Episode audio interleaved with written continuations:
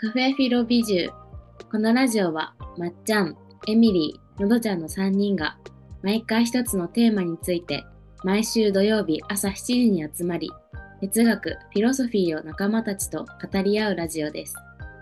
物事の本質から考える哲学的思考により違いを面白がれるようになった私たち。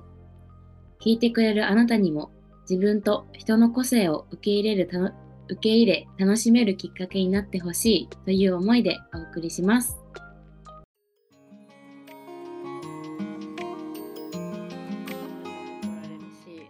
なんか 適当にその辺のもの買って送ったらそれはそれで裏で何か言われてるしっていう背景を想像するとめんどくさいなってなるよね。うん。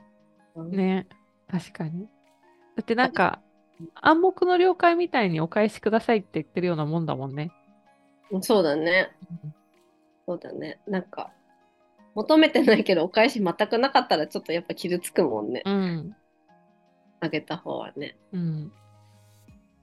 だからすごい私は本当にいつも思うんですけどしきたりみたいなものってこうだからこうでしょっていう前提があるから成り立つんだけど前提が先走ると気持ちがなくなるから気持ちがない時はやらないが一番いいと思うんですよね。そうだね。確かに。気持ちがないときはやらない。確かに。それ大事だよね。なんかこう、ありがとうっていう気持ちを込めてるとかさ、そういうのが相手に伝わるいい機会になるといいけど、それが押し付けになっちゃったら、なんかこう、お互いね、苦しくなりそうだもんね。うん、なんかそれってぜ何でもそうだと思う日本のしきたりで物の上げ送りしてるあの、まあ、年賀状もそうだしなんか年始のなんかあげるやつとかうん。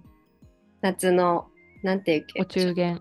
お中元とかもそうだしうん。私はそういうのに文句を言い続けてる親を見てきたから、うん、あこれこれ5000円ぐらいだよねあとはこれみたいな、うん。うんな。んかそういう。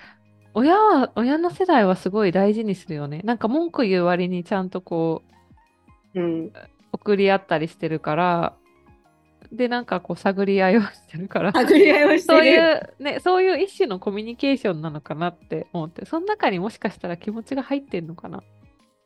うん、気持ちが入ってる人と気持ちが入ってなくて、うんシステム化でやってる人と両方いるとそうだね。いるね。確かに。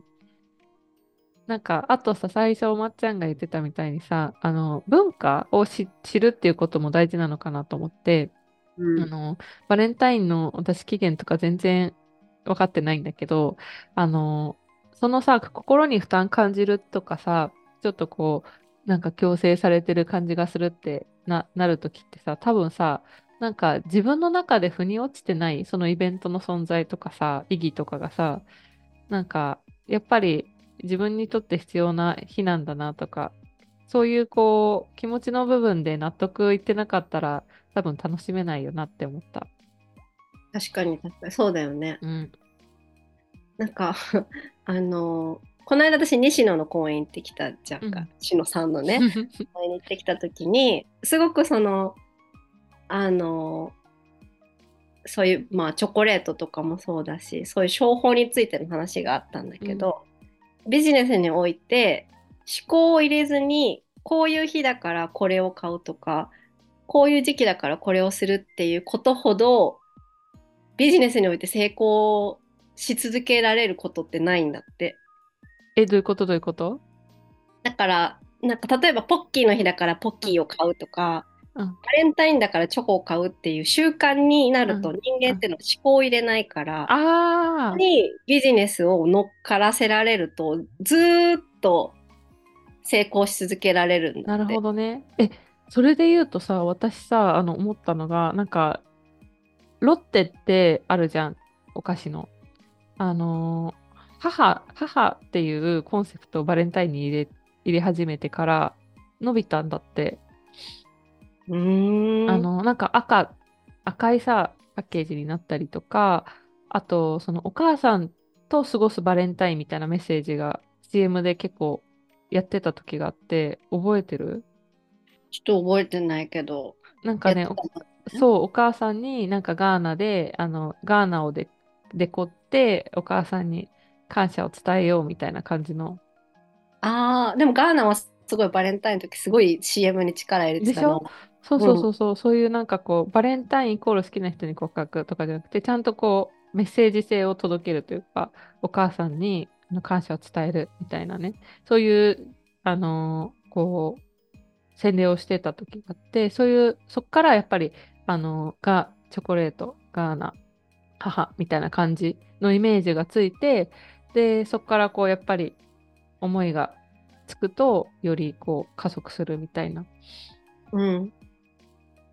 だから西野さんの言ってるところの掛け合わせになってる気がするって思った。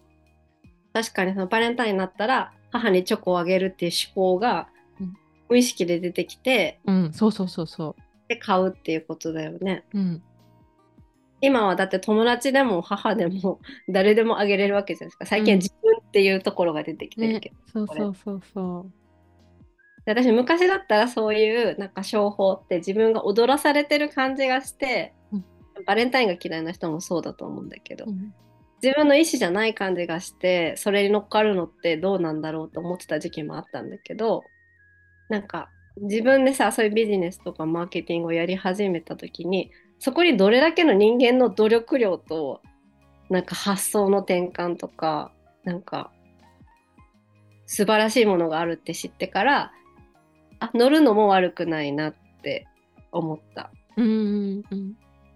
そうだね。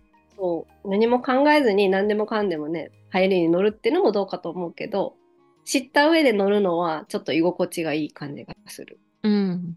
なんか自分もその、なんか一員になってる感じするよね。あそうそうそうそう乗っかったのかなみたいうな。んうんうん。確かに。そうするときにさ、なんか参加するのってさ、すごい嫌な気持ちにならないもんね。お金払うのもさ、すごいさ、なんか、いい気持ちでさ、支払いができたりとかさ、人に渡すのもさ、すごいさ、なんか、なんて言うんだろう。あ、楽しんでくれるかなっていう気持ちでさ、なんかプレゼントすることにつながりそうな気がする。ねなんか普段だったら人にそのチョコをあげて言葉を伝えたりしないけど、うんうん。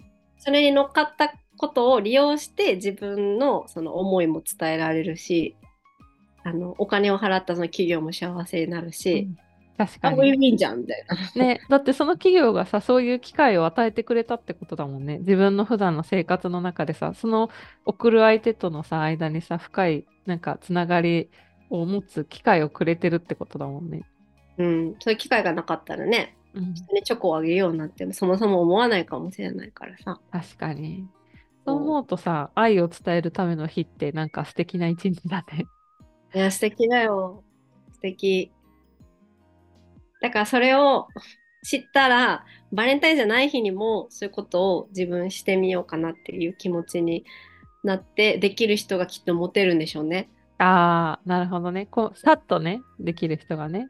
うん、普通の日になんかよくいいじゃん普通の日にお花を持ってくれるってきてくれるのがすごい一番嬉しいとか言うじゃないですか女性の。うんうん。うんそういう人間になりたいですね。そういう人間に 私はなりたい。なりたい。じゃあさ、あの、まっちゃんが人に感謝を伝えるために、なんか、もらいたいものと送る、送りたいものってなんか違いある？私は、うん、絶対的に物じゃなくて言葉が欲しい。最後まで聞いていただきありがとうございました。この続きは次回のポッドキャストで配信予定です。じゃあ今日はこれで終わります。せ。ーの、アンビエント